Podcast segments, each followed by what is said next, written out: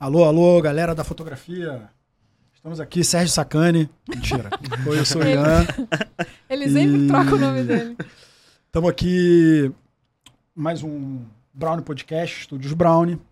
Hoje com um convidado super especial, mas antes do nosso convidado, para manter o padrão, clica aí no seguir, gostei, curti. Tem um tal do botão curti muito agora, gostei Ah, é? muito. Que legal, Diz que se você clicar aí vai ajudar a gente bastante. Mas segue aí, cara, segue o nosso canal. Sei É. que você está assistindo a gente. Sei que você fala mal da gente depois. Pode fazer comentários positivos, Pode negativos. Pode botar o dedinho pra trás. Pode fazer react. Pode dizer que a gente caga a regra. Pode fazer tudo. E, por favor, entre no nosso patrocinador, a Banlec. A Banlec é uma plataforma para venda das suas fotos. Se você é fotógrafo, fotógrafo iniciante, fotógrafo consagrado, se você fotografa, se você tem fotos para vender, a Banlec vai te ajudar nesse processo. A Banlec é uma plataforma para venda das suas fotos, ela é muito boa para quem faz esporte e eventos, mas tá, tá atrás de quem procura outros formatos de fotografia e que acha que pode ser vendido numa plataforma. A Banlec cobra só 9%. E hoje estamos aqui com. Nico, da Be Craftman. Salve, galera, beleza? Tudo Falei bem? certo? Quase certo. Então vamos aprender a falar. Vamos até o final desse podcast, compromisso vai- deixado aqui, tá? Vai ter intensivão de como falar Be Craftsman da melhor Ah. maneira possível. Arrasou. Pô, fiquei até arrepiado. Posso chamar de Nico? claro, Ah, tá. vamos nessa. Porque, né, a pessoa já tá íntima, Já já, foi na Eu loja. já acho que é meu amigo. É. Se não é, tá ferrado. Vou... Então, eu também. Já ganhei presente, pô. É, o Ian tá melhor do que Tô eu. tirando muita onda, né? É. Não, eu tô tirando muito Pra onda, poucos, pra dizer. poucos. Pô, não, aquela parada é muito maneira. Verdade. Vamos lá. Você é fotógrafo? Sim, sou fotógrafo. É, Hoje eu atuo mais como fotógrafo de estúdio, né? Por conta da marca. Mas por bons anos aí, acho que uns 5 ou 6 anos, eu atuei como fotógrafo de casamento, cara. Então eu fotografava casamento, pré-wedding, lá no comecinho pra juntar dinheiro. Aquela fase, né? Que a gente tá juntando dinheiro pra comprar equipamento. Já fotografei 15 anos também. É, Irado. Não indico. Mentira. Mas assim, já, cara, já fotografei de tudo um pouco, assim. Hoje, por conta da marca, infelizmente eu não consigo mais fazer evento. Gosto muito de fazer, mas demanda uma energia, um tempo muito grande, então tô me dedicando mais ao estúdio, né? Então hoje é mais a fotografia de estilo mesmo, que, tá, que é o que eu tenho feito. Mas sou fotógrafo. Tem, tem que ser, né, cara? Tu conhecer do fotógrafo, você tem que estar ali no front mesmo, conhecendo o dia a dia da parada pra tu entender bem. Muito legal. E como é que surgiu essa ideia da criação da. Primeiro do nome, Uhum. né, da Be Craftman. E, e falar um pouquinho do que, que é a Be Craftman, né? E como que surgiu essa história. A Be Craftsman começa como Be Craftsman mesmo em 2016, né? Tá lá no logo 2016 e tal.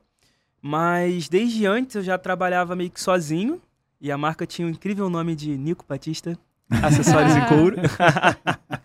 Terrível, né, cara? Mas tem um ditado que fala que se nasceu pronto, nasceu tarde. Então a gente nasceu bem verde mesmo pra poder ver que tava na hora certa. Olha. Mas enfim, começou lá só comigo e fazendo de tudo um pouco, né? Eu tava na faculdade de arquitetura na época e conciliando com fotografia de evento, tava nessa fase já de fotografia de casamento e tudo mais. E sentia muito sentia muita falta no mercado nacional de alguns acessórios específicos, né, para fotografia. E aí como eu não encontrava, eu tinha essa coisa muito maker já na faculdade, falei: "Ah, mano, quer saber, eu vou comprar um escuro aí, vou fazer umas paradas aqui eu mesmo".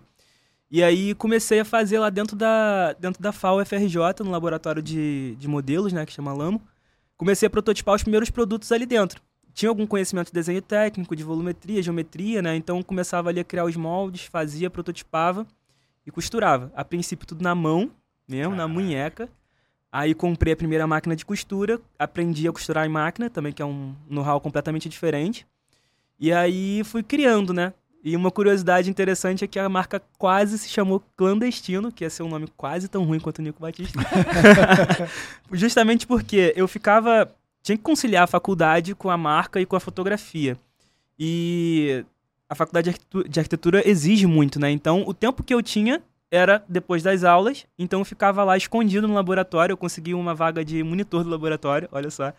E eu ficava lá, virava a noite, literalmente, no laboratório, criando produto para Craftsman. E, tipo, a galera não podia saber.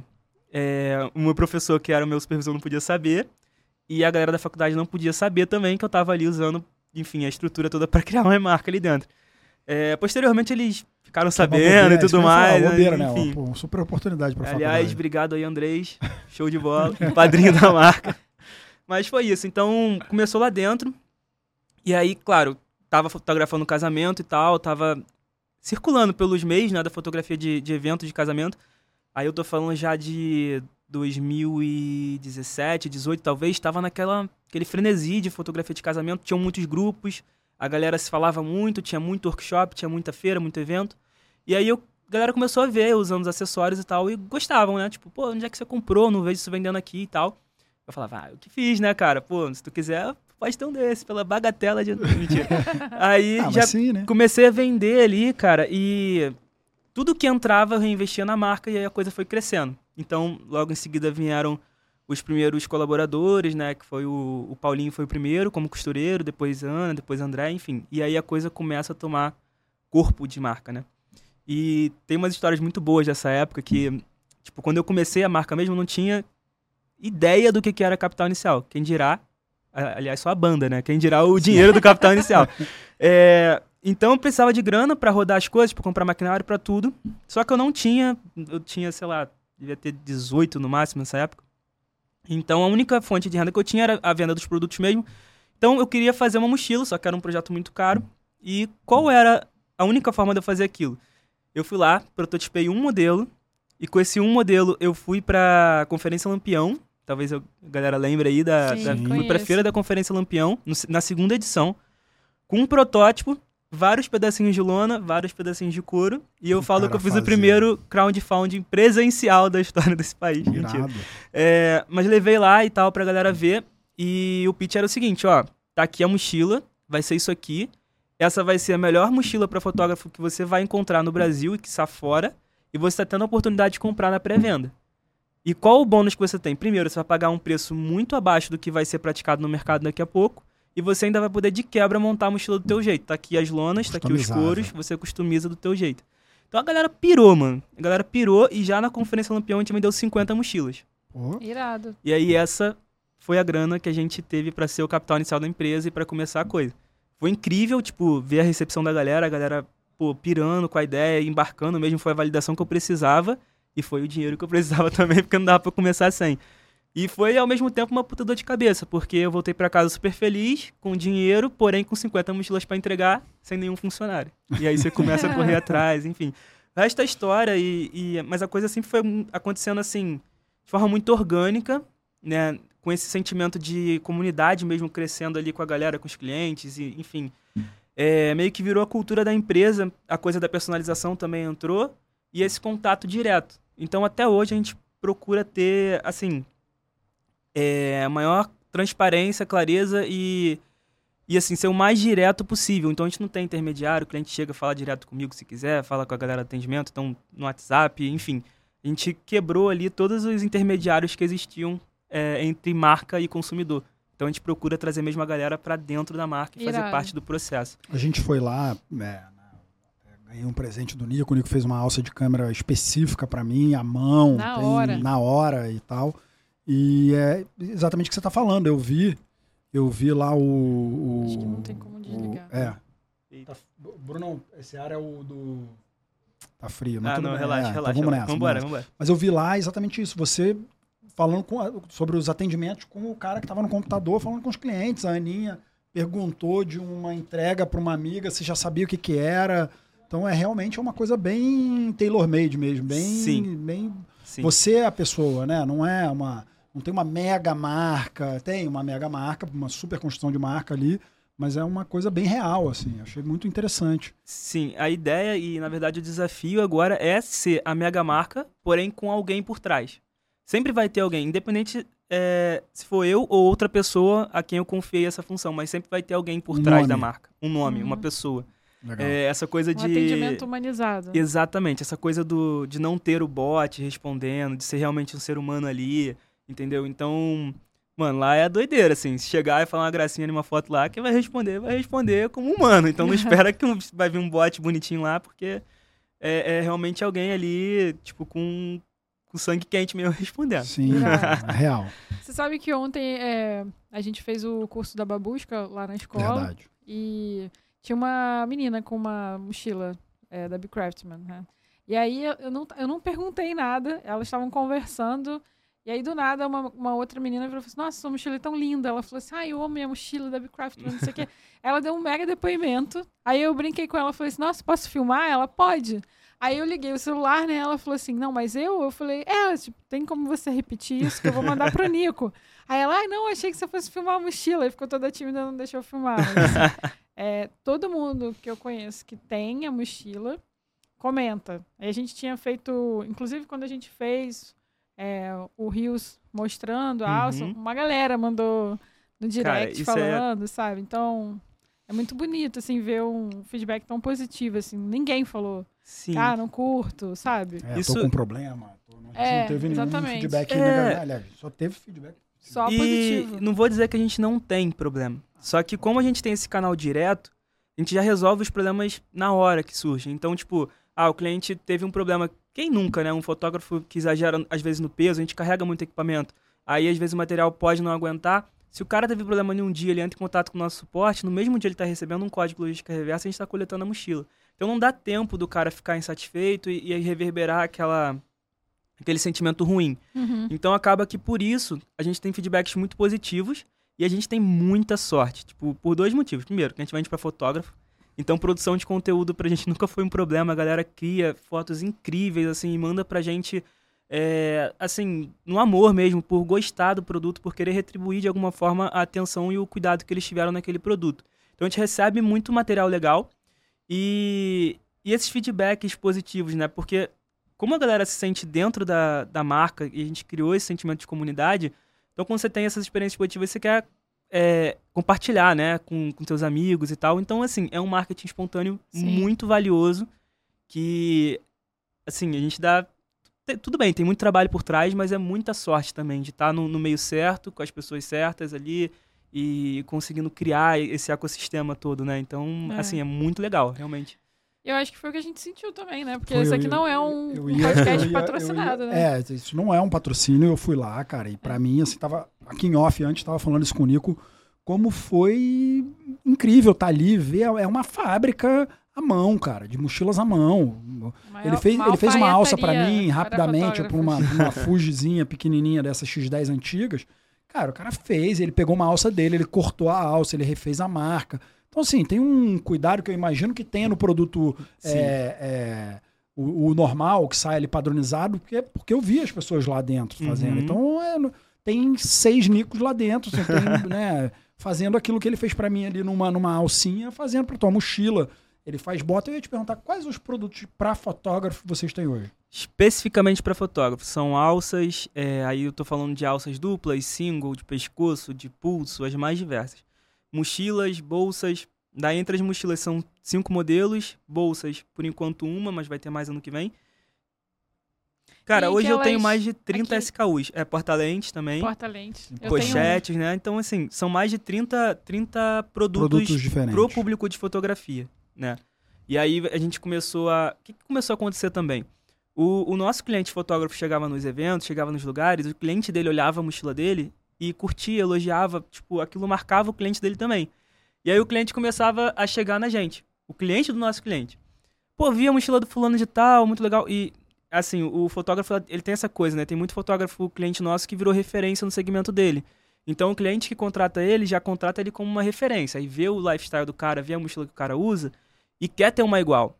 Então o cliente dele chega pra gente e fala: pô, vi a mochila do fulano e tal, você não tem alguma coisa sem ser pra fotógrafo? Eu sou, sei lá, engenheiro, sou, enfim, mais diversas profissões, não sou fotógrafo, mas eu gostei do estilo da mochila. Aí eu falei: ah, não, vamos ficar na fotografia, vamos ficar na fotografia, vamos ficar na fotografia. Aconteceu uma, duas, dez, quinze, trinta vezes. Eu falei: não, mano, peraí, tem mercado aí, vamos começar a, a pensar em abrir. E aí eu comecei a lançar alguns produtos. É, mas assim, eu sou chato com criação de produto, então eu não gosto de criar um produto é, por criar. Então todo produto nosso tem uma história por trás, tem um, um lifestyle que a gente propõe e tudo mais. Então o primeiro grande lançamento assim fora de fotógrafo foi a bota, Que é que, que a gente chamou Eu de já quero a bota. O Ian já tá de eu quero a olho na mochila, eu bota. quero a bota, eu quero. Eu quero uma ferrado, mochila é. também. E o legal da história da bota é o seguinte: é, ninguém na minha família mexe com couro. Meu pai é dono de padaria, pra vocês terem uma ideia. Quase um padeiro, né? É, mas o pai do meu pai, ele trabalhava com couro. Ele, enfim, trabalhava com sapato, ele tinha uma pequena fábrica em casa, então ele mesmo fazia os sapatos e ia para a região serrana do Rio vender em Petrópolis, né, que era a região mais fria onde vendia mais sapato. E assim, meu avô era um cara incrível, assim como eu gostava muito de música também, obrigou todos os filhos a, a aprender instrumentos musicais, enfim, é, tinha muito essa pegada empreendedora também e tudo mais. Só que eu não conhecia o meu avô. Eu nasci, meu avô já era falecido, apesar do meu pai dizer que eu pareço demais com ele, no jeito de falar, nos gostos, em tudo. Então, ele, meu pai fala: Eu enxergo meu pai em você. Muito doido isso, mas eu enxergo. Então, quando a gente lança a bota, eu falei: Cara, não tem como lançar essa bota sem citar toda a história da, da família, mesmo que não seja direta, né? De alguma forma isso passou. Tem alguma coisa hereditária ali, né? Então, a coleção das botas chama Otávio, e dentro dessa coleção a gente tem dois modelos, que é o modelo Chelsea e o modelo Coturno. E a logo da coleção é a assinatura do meu avô. Pô, que Ai, que lindo. Que aí eu vou lá, atrás da certidão de nascimento do meu avô, do meu avô não, da, dos meus tios, onde tinha a assinatura do meu avô, digitalizo, tento trazer para os dias de hoje, né, pro digital Sim, e é tal, vetorizado lá bonitinho e foi o que virou a, a assinatura da coleção. Então, assim, todo produto que a gente faz hoje tem alguma coisa por trás. A gente não faz nada por fazer. Então, tem uma carga emocional muito grande por trás. Tem um, um peso também que, que traz o produto e tudo mais. E justamente por isso a gente não pode dar mole. Então a qualidade acaba acompanhando também, acaba sendo impecável no- nos detalhes, né? impecável Eu mesmo. Não posso botar o nome do meu avô num sapato que eu que eu não, não acredite, que eu não confie. Muito legal. É, Nico, você tem uma pegada comercial muito forte, assim, todo o tempo que a gente conversou lá, dá para perceber, deu para perceber que você tem uma base, né? Essa base veio da faculdade, você estudou depois, você aprendeu na marra, como é que foi isso? Cara, um pouco de tudo, né? Eu costumo dizer que a gente é um- uma soma do nosso meio, né? De onde a gente frequenta. Aí tem gente que fala que é das cinco pessoas que você mais, mais conversa e tudo mais. Tem as regras aí. Os coaches aí. tá? É, mas eu acredito muito nisso, assim. é, eu venho de uma família extremamente comercial, no sentido de meu pai é comerciante, meus tios são comerciantes, é, meus, meus avós maternos, né? É, minha avó sempre foi muito do. Ela não é comerciante em si, mas sempre foi muito da venda. Minha avó trabalhava com salgadinho, então ela ia pra rua vender. E minhas tias acompanhavam, minha mãe também. Então sempre teve a coisa da venda no sangue. Meu pai, por muitos anos, foi representante comercial também. Então eu cresci ouvindo essas histórias, né? Da minha mãe, quando ela ia pra faculdade, pra pagar a faculdade, tinha que vender salgadinho com a minha avó e tudo mais. É, da importância do trabalho também por trás. O meu pai, como representante, meus tios, é, irmãos do meu pai também tiveram um bom êxito assim, nessa parte de, de, de representação comercial, né? E tal. Então vem muito da família. Mas claro que você também vai estudando e refinando seu discurso. Então a faculdade ajudou, porque eu fazia arquitetura, então o tempo todo a gente tinha que estar defendendo o nosso projeto. Uhum. A faculdade de arquitetura é uma eterna apresentação de projeto. Então o tempo todo tem que chegar lá e convencer a tua banca de que teu projeto é bom o suficiente ou seria bom o suficiente para ser construído. Então ali você também vai tentando entender como é que você é, transcreve a tua ideia para a palavra para poder convencer quem está ouvindo. Então você não fala para você, você fala para o outro. Sim. Então isso eu trago da faculdade. E aí, da vida mesmo, pós-Craftsman, você vai pegando um curso aqui, outro ali, com caras que você acha que sejam bons nesse segmento para poder aprimorar a coisa, né? Claro que, assim, vai aparecendo um monte de gente no caminho que vai te ajudando a crescer também. Então, tive, agora mais recentemente no, no Shark, eu tive uma ajuda Ah, é, na parte de oração mesmo, de oratória, né? Oração não oratória. É, foi o Thiago, que ele é coach vocal, tipo, é fonoaudiólogo, então ele me deu umas dicas, assim, na parte de, de interpretar o que você tá falando. Mas isso pós Isso, o é, Shark eu ia ou... Pré-Shark. Pré-Shark, Durante- quando você for, antes de fazer o teu pitch. Então, É, é, o, Eu acho que eu vamos- pulei assunto aqui, é, né? vamos pra galera, eu- ele teve no, no Shark Tank e foi... Muito irado, inclusive, foi recomendo, assistam. É, o episódio é muito legal e levou. É uma grana lá pra, pra, pra marca dele. Tem mais de um sócio, inclusive, né? Dois É. sócios, não é isso? Dois Sim. sócios pesados. Dois sócios pesados, né? Isso é Conta legal, essa cara. história. Essa história é incrível, é muito Cara, legal. Então, Shark Tank, vamos lá. É, Shark- eu sempre fui muito fã de Shark Tank. Sempre É gostei legal. muito de empreendedorismo, desde quando eu tava na faculdade já curtia muito isso, esse mundo de empresa e tudo mais. E, pô, o programa vinha pra mim como uma aula, né? Você assiste aquilo ali, os caras ficam lá, pô, CAC, LTV, não sei o quê, bootstrap, vários termos técnicos. Eu ficava, cara, que merda é essa que os caras estão falando pra você entender isso, né? Então, pô, cada episódio era uma aula, eu maratonava aquilo ali igual um louco no YouTube e tal. E aí depois que eu casei, né, a, a minha esposa ficava vendo eu vendo, ela ficava, pô, por que, que tu não se inscreve? Eu falei, não, tá maluco? Os caras que vão no bagulho, tipo, pô, os caras sabem tudo na ponta da língua, um monte de termo técnico, e, pô, vai lá e metralha.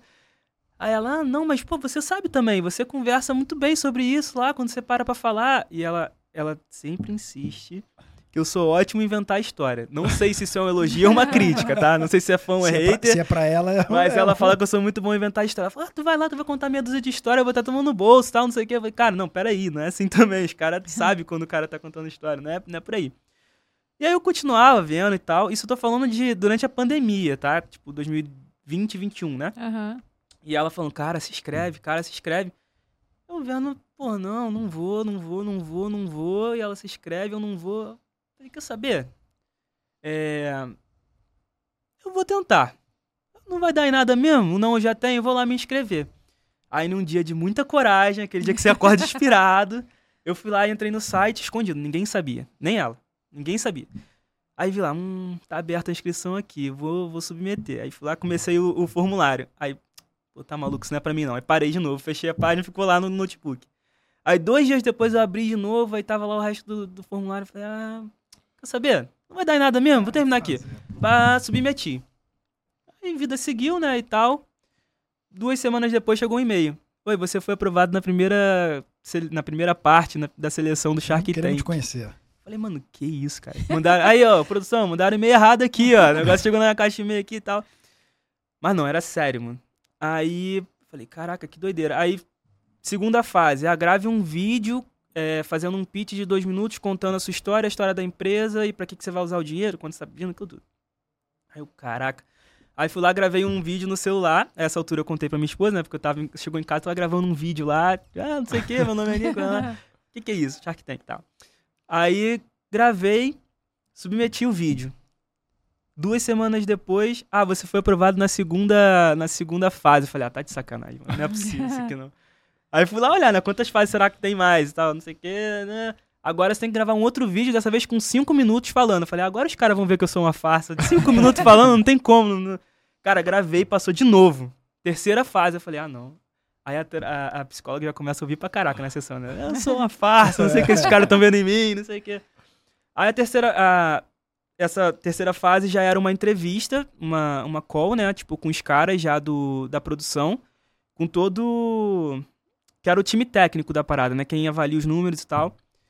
E aí, mano, já foi muito Sabatina, engraçado. né? É uma sabatina real, assim, uma call de mais ou menos uma hora e meia. É, os caras perguntando o número, perguntando tudo da empresa e tal, de onde veio, pra onde vai. E eu aqui, né, o computador aqui, fazendo a call, e minha esposa aí onde vocês estão, tipo, de frente pra mim, assim, segurando o riso pra não rir, tipo, caraca, você tá indo muito bem, sabe? Ela falando. Eu, caraca, que merda, será que vai dar bom e tal? Aí terminou, e pra minha surpresa, fui aprovado de novo. E aí a última fase já era ao vivão lá e tal, gravar o programa e tal. E é muito louco, porque na minha cabeça eu achava que os caras já conheciam a empresa, que ele já, aquilo ali era montado, aquele, aquela parada televisão, né? Mas não, mano. Até a hora que você entra ali no tanque, tem um pano preto tampando todos os produtos e tudo que você vai mostrar lá. Os caras não têm a mínima ideia de onde você veio, quem é você e tal. E eles se baseiam exatamente pelo que você fala No pitch. no pitch. E são duas horas de pitch lá. E os caras são muito sinistros. Porque é o tempo todo vendo se você tem constância no que você tá falando. Se você não vai cair em contradição e tudo mais. Mas assim, é... acabou sendo tranquilo no final das contas, porque depois da entrada, aquele nervosismo todo inicial, eu vi que tudo que eles estavam perguntando era mais ou menos o meu dia a dia. E eu tô, tô muito dentro da operação, tô muito lá, como você disse, né, no dia a dia, atendendo cliente, e vai na produção e vê se tá Verdade, legal. tá meio. Então, o que eles perguntavam eu tinha na ponta da língua, porque era o que eu, é o que eu vivo todo dia. Então, foi relativamente tranquilo. É, claro que eu fiz uma preparação antes, teve o Thiago que me ajudou lá com essa parte da oratória e tudo mais, como é que a gente vai é, o Thiago trabalha isso. na, pro programa. Não, o Thiago, ele é um... Eu odeio essa palavra, mas ele é um coach, Ah. é, mas de Mas fala. Você buscou ele. É, eu busquei ele. Ah, malandro. Eu busquei ele. Cara, Tá? Não é- eu- não chegou, eu- não, é- não tem bobo no mundo. É, gente. Eu Tá falei uma vendo? parada no programa que até eles pegaram um gancho pra botar na chamada do YouTube, que é a seguinte frase, que é Deus mora nas coincidências. E é muito louco, porque o Thiago, ele é amigo de infância da minha irmã. E o Thiago, ele cresceu com a gente, na real. E aí, o cara virou, tipo, sinistrão, assim, na, nessa parte de, de treinamento, né? Pra, pra discursos e Fala tudo em público, mais. né? É, pra fala em público.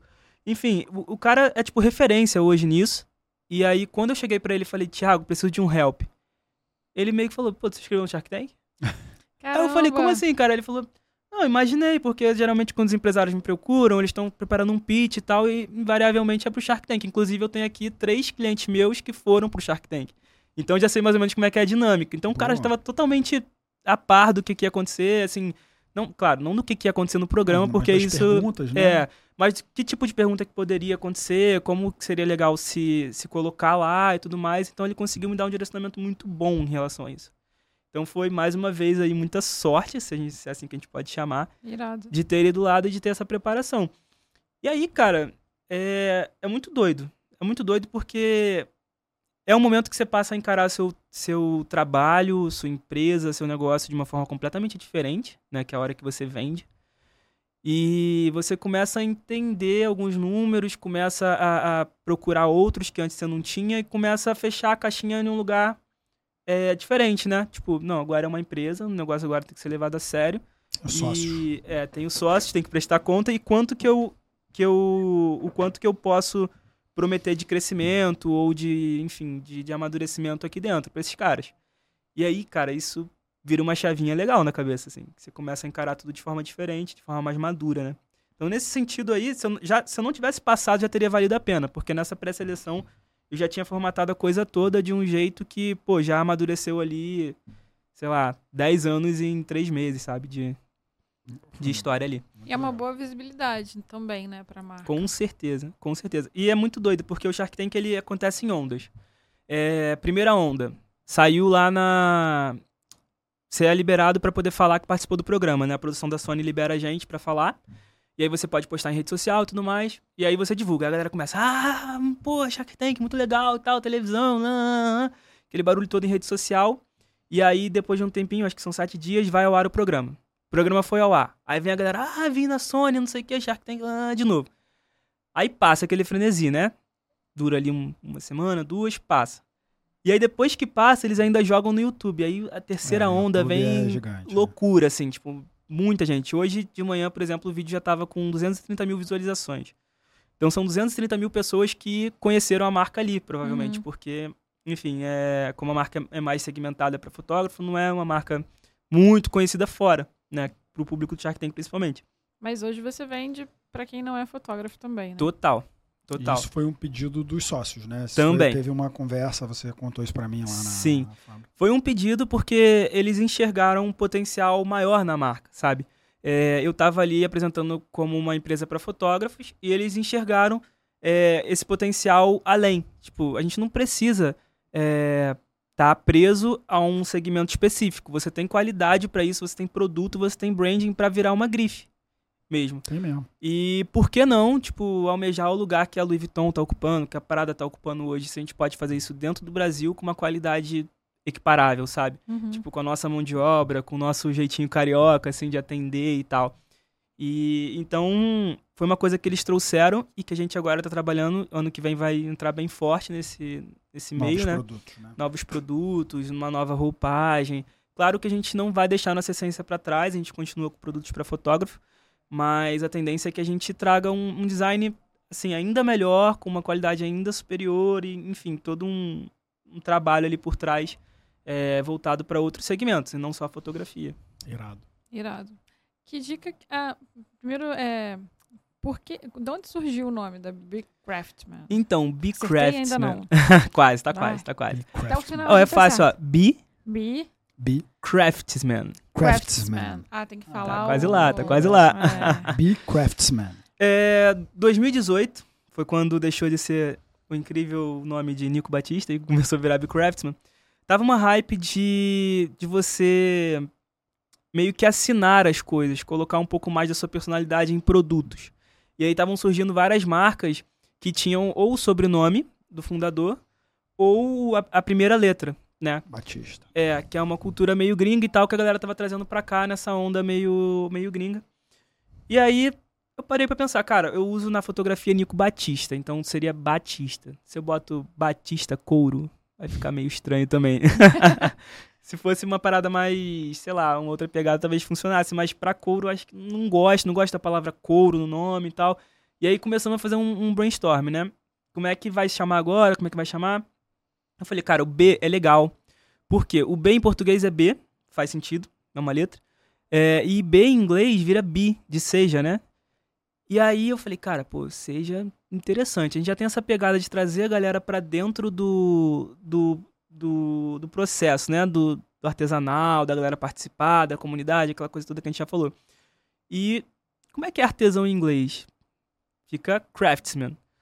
Então, se você bota be craftsman, fica uma pegada meio seja o artesão da sua própria Ah, parada. que eu- aí, a Ah, princípio, irado. tinha chegado no be the craftsman, mas aí ficou meio quebrada a, a fonética. Facebook. É, tipo isso.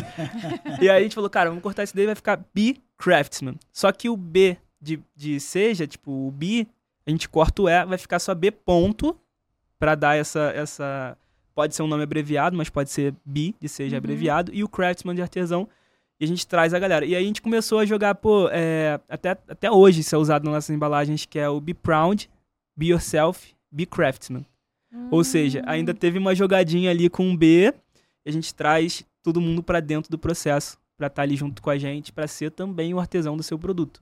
Muito legal. Então virou Irado. Be Craftsman logo depois disso. a gente recomenda. Verdade. É, Nico, deixa eu te fazer uma mochila. pergunta técnica. O que que, cara, uma... Você deve ter feito pesquisa de Uhum. pra caramba. O que que o fotógrafo precisa para ter uma mochila que segura, independente dela ser da tua marca ou não? O que que você considera? Tem alguma coisa que o cara possa ver ali? O que que é essencial, né? Assim, Cara, é... são alguns pontos. Só um ponto aqui. Equipamento é caro pra caramba Sim. e a gente tem que proteger. E aí, Sim. E nem sempre o cara consegue comprar uma mochila, a tua mochila Não, não, é total. baratíssima e muitas outras muito boas, que aí a gente falar, ah, você pode ir lá comprar essa marca ou aquela marca, mas o que que o cara que tá comprando ali o basicão, o que que ele precisa ter para não ter um problema? Cara, eu acho que o primeiro ponto é o material da mochila. Né? Tem material que a gente compra que a gente já sabe que vai dar ruim. Entendeu? Então, tipo, fuja de material sintético. Tá? Tem muita marca, inclusive aqui vou fazer um, um, um parêntese. Hoje no Brasil é proibido você usar a expressão couro para definir qualquer material que não seja de origem animal.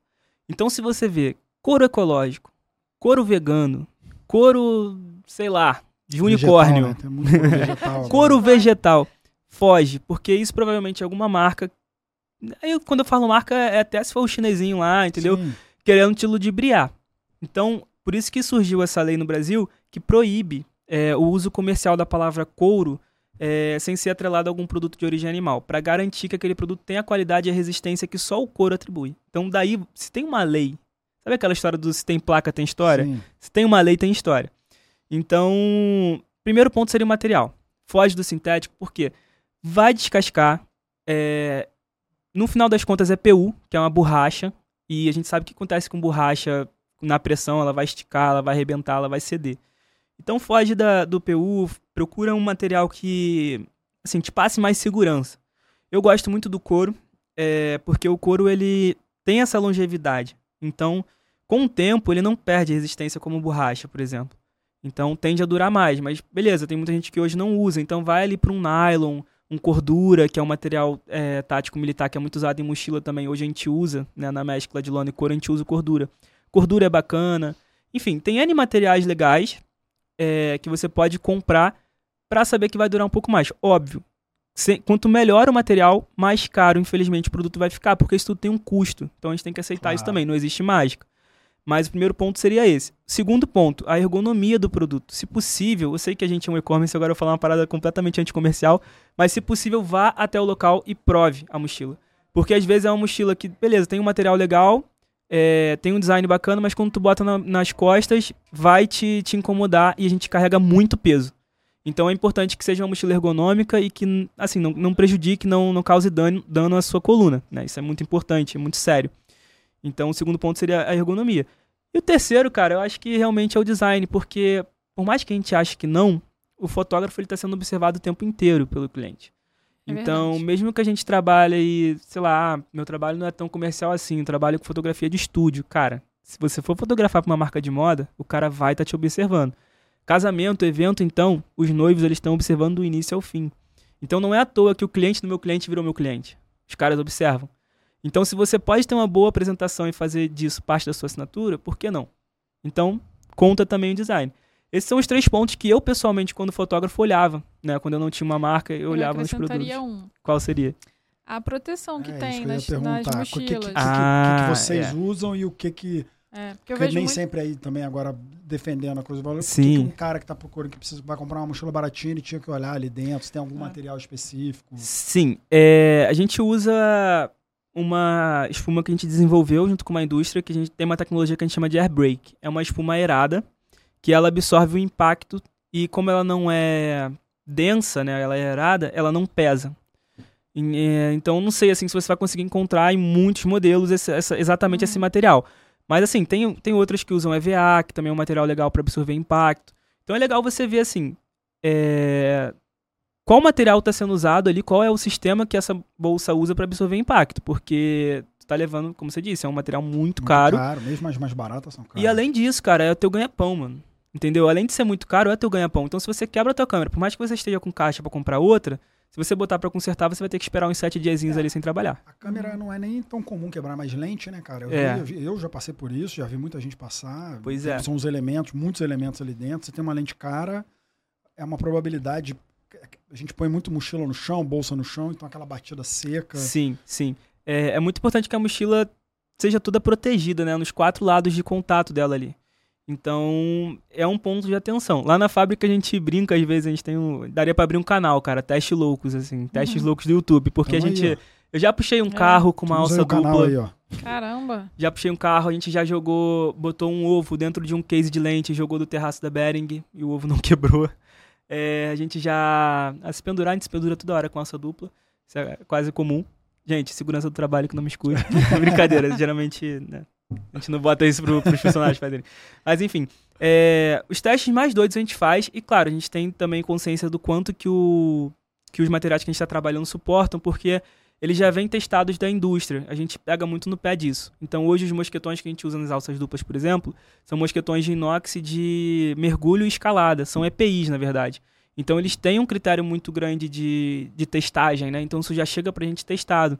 Então a chance daquilo ali romper é quase nula. Porque o fabricante sabe que se romper, ele tá botando a vida de alguém em risco. Irado. E a gente tá botando o equipamento de alguém em risco. Sim. Então a gente tem, cara, é, assim, a gente é muito responsável nesse sentido, nesse, nesse ponto, sabe, nesse sentido. E é uma preocupação diária de, do que como o cliente está usando, porque pode acontecer. Às vezes você faz uma, uma mochila, você não conta é, que o cliente vai submeter aquela determinada é, Situação. situação. É, eu já recebi um feedback que era o seguinte: o cara mandou mensagem, né? Aí chega aquele áudiozinho no, no Instagram que manda mensagem. Oi, Nico, tudo bem? É, então, cara, eu queria saber como é que eu posso limpar a minha mochila. Aí você fala, não, cara, pô, limpar é fácil, você pode passar uma flanelinha seca e tal. Ele, não, cara, você não tá me entendendo. É limpar mesmo. Eu posso lavar na máquina de lavar? Cara, pô, não é pra tanto, né? O que aconteceu? Ele, eu vou te mandar uma foto. Você não via a cor da mochila. Aí o que aconteceu, cara? Não, é porque eu fui fazer uma trilha de UTV. UTV é aquele Ah, jeepzinho, o né? jeep Vocês estão de ligados? é. E aí o bagageiro do TV era no para-choque. Aí eu prendi a mochila na frente e aí ela ficou um pouco suja, né? Aí, tipo, tinha. A mochila era toda bege e tinha a marca da corda que ele usou pra prender assim, tá ligado? Então, assim, vou falar pro cara, mano, deixa de viver, porque a tua É. mochila não pode sujar. Não vou, cara. Então, mano, vai. Quando você lavar, provavelmente vai desbotar um pouquinho, mas tá seguro o teu equipamento ali dentro, tá ligado? Então é isso, a gente pega muito feedback também de cliente e vai melhorando o produto também ao longo. A nossa Entendi. garantia é vitalícia, então dá a chance da gente fazer isso Eu ao longo do processo. disso, mas é legal. É, É. tá- é, A garan- nisso aí, é, tem muita mochila que faz isso, né? Sim, tem. Dessas tops aí, Uhum. Oakley, sei lá, Samsonite, Sim. Taranã, tem várias com, com- Era uma parada que você via muito na gringa, né? É. Tipo, aqui no Brasil você não tinha muito isso, porque, eu não sei, por mais que a gente tenha um, um, um cenário do empreendedorismo muito competitivo no Brasil, eu acho que a galera. eh, assim, medo. É, tem medo medo, não, mesmo. não quer botar o próprio na reta, entendeu? Brasileiro é malandro, né, meu amigo? Pois é. E aí. Ficou velho, o cara mete uma gilete e te devolve. Tem isso. Exatamente. Aqui a gente sempre tem essa, essa possibilidade. né? Exatamente. E aí a gente falou, não, cara, a gente vai botar o nosso na reta sim e vai assumir o risco. Se eu tenho uma fábrica, por que não? Uhum. Qual é, o- qual é o, o meu maior risco? O cliente precisar da minha garantia? Eu quero mais é que precise, cara, e que tenha a- a assistência, sabe, para poder legal. oferecer para ele. Então a gente tem essa oportunidade de, ao longo do, da vivência do cliente com o produto, a gente poder ir acertando os detalhes que, porventura, dentro do lifestyle dele não tenha funcionado. Uhum. Maneiro pra caramba. Muito legal. Nico, a gente tá fazendo episódios menores. Uhum. É, porque tava ficando muito grande. Não tá querendo, né?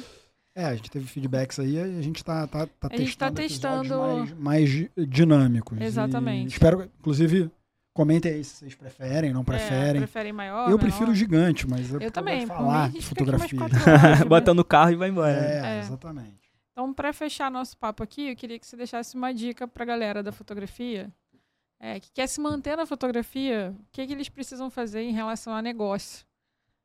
Sim, importante, ponto importante. Cara, a dica que eu dou é que você desde o início procure entender a fotografia não só como arte. Claro que fotografia é muito arte. É, vamos lá, 90% arte. Mas os 10% de negócio é o que vai te manter naquilo por muito tempo, que vai garantir o teu sustento dentro daquilo. Então, ter a consciência de que você é um artista, mas não só um artista, você também é um empreendedor, é muito importante desde o início. Porque se você tiver essa consciência, você vai entender que você precisa também amadurecer o seu lado vendedor, você precisa amadurecer o seu lado criativo, você precisa é, amadurecer o seu lado de criador de produtos. E quando eu digo produto, não é o produto convencional que a gente está acostumado, físico. Às vezes é um produto digital, mas é um produto também. Então você tem que formatar aquilo como um produto. E fora isso, ter mesmo as noções de métricas e de gestão de empresa. Mesmo que você esteja no mês, sozinho, trabalhando só você por você, ter isso desde o início é muito importante, porque, enfim, você vai conseguir definir suas metas, vai conseguir ver se você está avançando, vai conseguir se manter de fato com uma qualidade de vida bacana dentro daquele meio.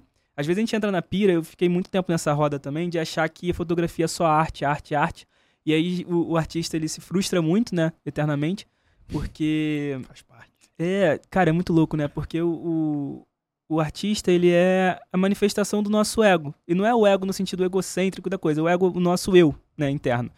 É aquilo que a gente tem de melhor e coloca pra fora através da nossa arte. E é muito chato quando você desagrada alguém com algo que é tão teu, né?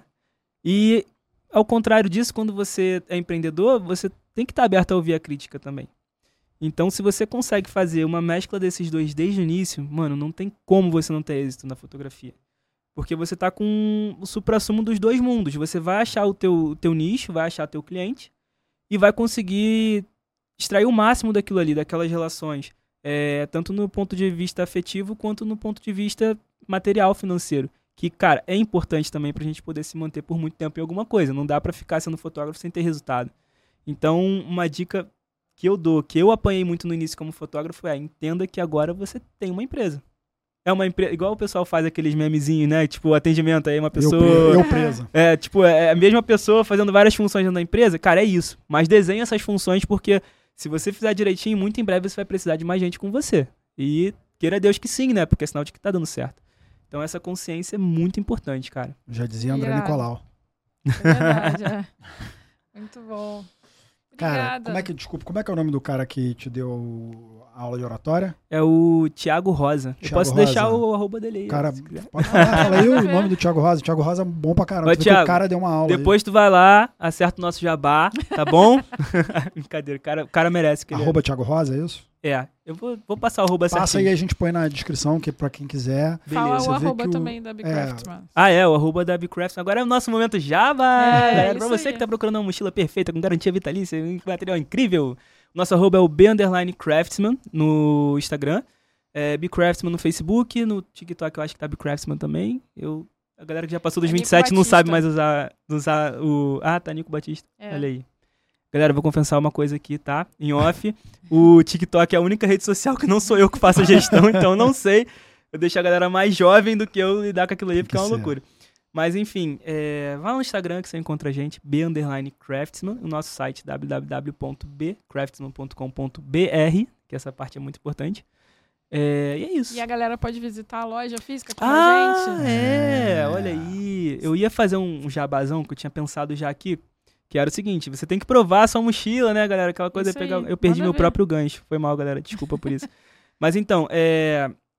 justamente por valorizar essa parte da experiência, a gente criou uma loja física, né, mesmo sendo no e-commerce, E a nossa loja, galera, não se assustem, é um conceito meio diferentão. Você vai entrar lá, vai É ter barulho de linda. Não, fábrica. Incrível. É uma linda. fábrica. Vale a pena visitar. Animal. Porque eu fiz questão de que quem estivesse visitando a gente pudesse conhecer a fábrica também e ter essa vivência da produção. Então, nossa fábrica fica na antiga fábrica Bering.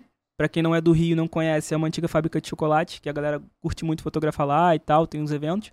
Então tem toda uma estética industrial, assim, meio Uma art de deco. fotógrafo mesmo. É, É, uma vibe de Vibe de fotógrafo. estúdio de fotografia nova É. iorquino, assim, É, animal. lindo. E aí a gente concentrou nossa operação toda lá. Então a, a gente criou um showroom, né? Onde a galera pode ir, trocar ideia, conhecer produto, conhecer a fábrica, conhecer quem faz de fato. Pode retirar o produto lá, né? Retirar lá, é. buscar. Isso aí. E de quebra comprar lá também, caso queira. Então é isso. É, deixa o endereço? Deixa no... Deixa o endereço, Fica na tudo. Rua Orestes 28, Santo Cristo, loja 1. É a primeira loja, assim, logo de cara quando você entrou na Fábrica Bering. E pra quem estiver indo com o GPS, estiver no Rio, basta escrever Fábrica Bering, que já vai certinho lá. Do É, lado da tem rodoviária ali, estacionamento. tem estacionamento. Cara, lá é muito estratégico, É, tá? 10 exatamente, minutos do Santos é. Dumont, É, pertinho você da tá- rodoviária. vai de tá VLT, fácil. vai do jeito que você quiser. Isso aí. E é isso. Obrigadão, Nico. Eu que Valeu agradeço, demais. cara. A gente adorou. E provavelmente você vai voltar aqui. Exatamente, conversar é, mais com- pra gente conversar mais sobre mais assuntos. A gente Vamos. vai visitar você mais, porque a gente. Primeiro eu quero fazer minha mochila, e aí eu sou chato, vou fazer um monte de exigências. Mentira, não precisa, né? Que sabe tudo. Personali Personalizar, personalizadíssima, Isso que é o né? mais legal. É, queria te dizer de novo, como eu falei no início, cara, primeiro parabéns. Parabéns pela iniciativa, pela pessoa que você é, a maneira que você fala. É um garoto novo que está fazendo a parada acontecer de É. maneira Exemplo interessante. Muito bacana. E obrigado pelo presente que eu ganhei. Não tá aqui hoje, porque meu filho tá apaixonado pela câmera, vive em casa agora, fica em cima. Cara, isso Então, que é irado, é, né? eu Isso te é contei irado. isso. Ele pediu outro dia pra ir pra escola, fotografar os amiguinhos dele. Que com bonitinho. ele. Nice, E- mais um fotógrafo. É, É. se Deus quiser. Não sei se Terceira fotógrafo. geração, né? É, não sei se Entusiasta. fotógrafo, mas um entusiasta de fotografia. E, cara, parabéns. Obrigado, cara. Aninha, Obrigado. nosso patrocinador. Banlec, uma plataforma incrível para você vender fotos com um percentual que é mínimo comparado com as, 9%. com as outras plataformas que você vê por aí. Eles estão em Black Friday, então aproveita, acessa o site, dá uma olhada lá, faz sua inscrição, mesmo que seja só para conhecer, marca um treinamento, é muito bacana, tem muita gente ganhando dinheiro. Bastante dinheiro. Pois é, bastante dinheiro. Pra comprar com as mochilas baratinhas. É, se você quer uma mochila é da barato, Craft, meu amor, você vai ter que ter a ajuda da, da Não, não vai não. A mochila dele tem um preço, Não, tem um preço bem real, assim, bem, bem parecido com outras vai ficar mais mochilas fácil. boas de fotografia. É isso. É isso. Vai lá, compra sua mochila e é isso. Beijo pra vocês. Beijo. Tchau, tchau. Vale. Obrigado, Eu- Nico.